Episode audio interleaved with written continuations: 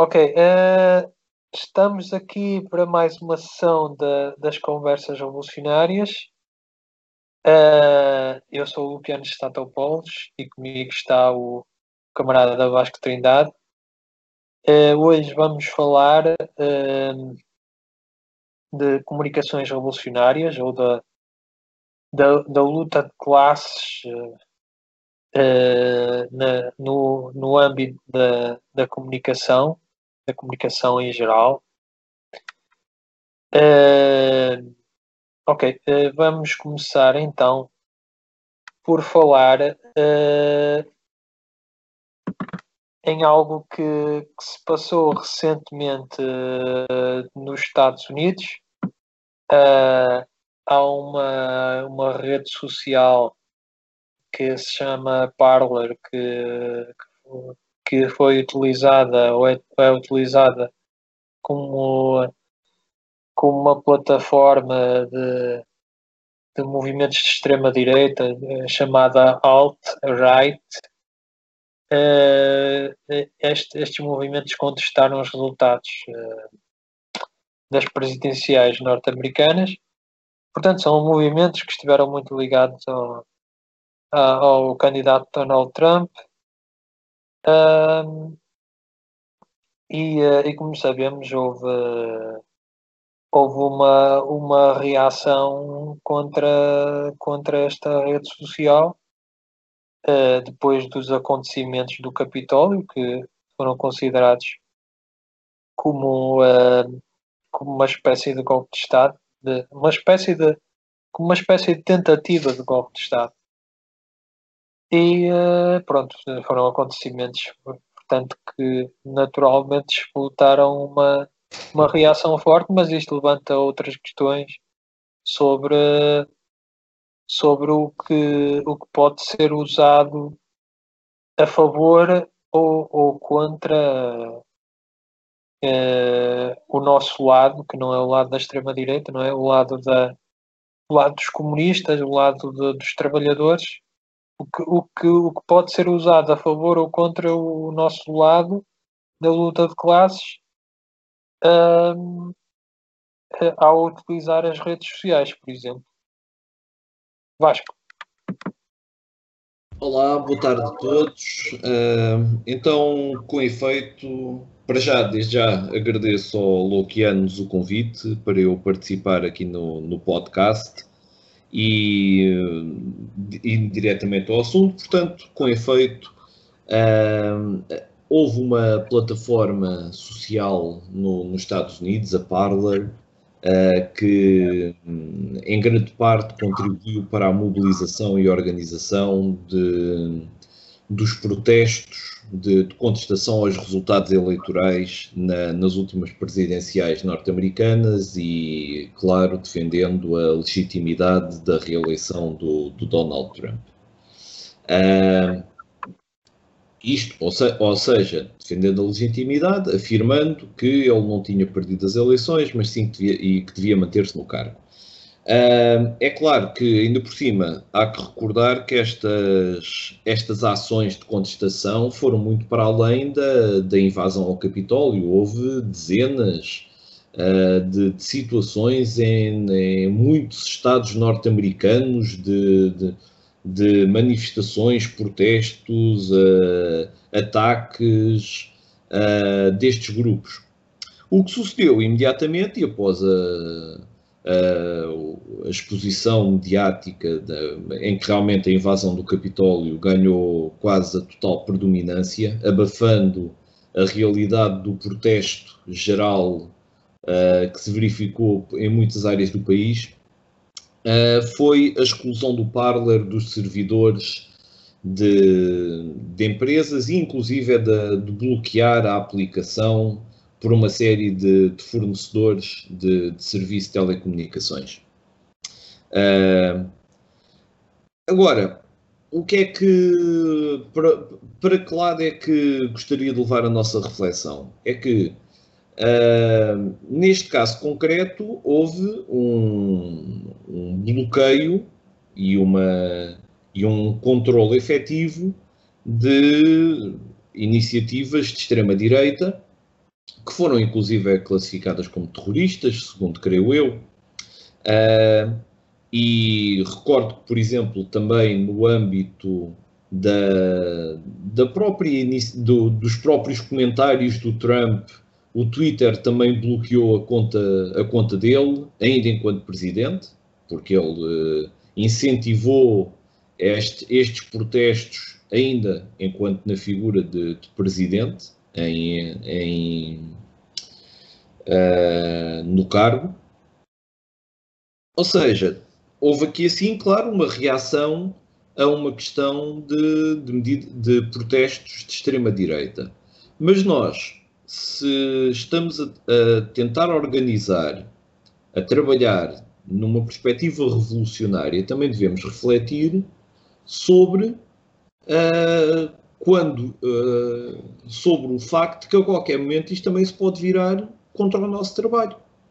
Hoje em dia, muitos camaradas, muitos, muitas, muitas estruturas em desenvolvimento, organizações, projetos uh, e até alguns partidos políticos que os há de índole revolucionária, uh, assentam uma boa parte, se não, se não uma grande parte da sua comunicação nesta infraestrutura existente que é controlada pelo grande capital. Mas nunca podemos cair na ilusão de que a qualquer momento retiram-nos uh, tiram, tiram-nos esta, tiram-nos esta ferramenta a partir do momento em que formos considerados uma ameaça ou o trabalho que está a ser feito for uh, tiver uh, reais perspectivas de, de, se concretizar. Portanto, aqui a reflexão que eu proponho hoje, breve, é como é que organizações revolucionárias, como é que projetos revolucionários têm também de pensar em se organizar sem estarem totalmente dependentes destas plataformas, que, como já afirmei, estão sob o controle do, do grande capital e servem os seus interesses, como é óbvio. Ok, Vasco. Um, então, uh, uh, sabemos então que. Desculpa, não sei se queres que eu desenvolva aqui mais alguma questão ou se tens algum te alguma pergunta já em concreto que me gostavas de, de fazer. Uh, ou se pretendes que eu desenvolva um bocadinho mais aqui assim o, uh, a minha proposta de reflexão, Luís. Uh, ok. eu acho que. Desculpa, eu estava aqui à procura de uma, de uma pergunta, estava ainda em formato de entrevista uh, uh, que eu estava a pensar, mas uh, se calhar é melhor eu fazer um comentário e do comentário pode surgir mais, mais reflexões e mais comentários. Uh, epá, eu acho que nós temos muita, muito proveito a tirar de, das redes sociais, destas, destas comunicações através da internet, uh, uh, sobretudo uh, para começarmos alguns projetos, algo, para começarmos a criar algumas organizações, para termos alguma visibilidade inicial Uh, mas uh, depois à medida que formos estruturando uh, núcleos locais, uh, nós ganhamos uma capacidade de, de passar para, para outras formas de comunicação uh, que até podem podem contornar completamente a necessidade da internet de, isso dependerá dependerá uh, uh, bastante da, da, da estruturação da nossa organização ser uh, forte ou não. Quando nós temos uh, uma boa rede de núcleos locais que confluem numa organização central, há maneiras de, de, de, ter menos necessidade da, internet porque podemos chegar às massas, digamos assim, chegar à classe trabalhadora, até de uma forma mais uh, contacto direto, mais cara a cara. Uh, e para isso há outras formas de, de comunicação que podem ser formas de comunicação completamente completamente à moda antiga. Uh, eu lembro que o, o Lenin, uh, na altura que, que, se estava a desenvolver uh, o, o, os bolcheviques, estava a desenvolver o Partido Bolchevique, inicialmente como uma corrente, a corrente bolchevique dentro do Partido Operário Social Democrata Russo, e depois como Partido Bolchevique, quando o, o Lenin desenvolveu, desenvolveu as comunicações primeiro com o jornal e também com, eh, à medida que, que ele desenvolvia o jornal, como elo de ligação entre, entre as várias organizações regionais e locais do partido, à medida que isso se desenvolvia, ele desenvolvia comunicações à base de cartas codificadas uh, cartas, se calhar não estou a encontrar a palavra certa, mas era, eram numa linguagem feita para, para, para ser completamente clandestina, não é? Para, uhum. para ser entendida apenas pelos membros do, do partido. Para, ser entendida apenas, apenas pelos bolcheviques. Sim. Uh, eu, Sim, compreendo, eu compreendo o que estás a afirmar. Uh, eu digo sinceramente, acho que neste momento, uh, a ver, a internet é uma ferramenta que é uma necessidade absoluta, quer para trabalho inicial, quer para trabalho estruturado. Não, hoje em dia uh, era, era, perfeito, acho que é, que é uma ilusão pretendermos conseguir fazer um trabalho uh, revolucionário uh, à base de cartas, à base de correspondência postal, uh, não, já não é viável. A velocidade de comunicação, a velocidade de que, que é necessário dar resposta a acontecimentos evoluiu brutalmente e como tal, hoje em dia, trabalhar à base de cartas acho que não, não seria legítimo. Agora, poderá, poderemos chegar ao ponto em que teremos de encontrar alternativas aos meios, aos canais de, de telecomunicações que existem. Porque da mesma forma que, da mesma forma falamos da internet, falamos da, das redes telemóveis, falamos da, de todo o dispositivo de tecnologia que existe hoje em dia. Uh, agora, eu acho, eu acho que há aqui assim, várias vertentes a, a refletir. A primeira é existe uma infraestrutura mundial de, de, telecomunicações, a nível de satélites, a nível de, de ligações, de ligações uh, intercontinentais através de cabo de fibra óptica, uh, a nível de, de, de, redes de menor dimensão.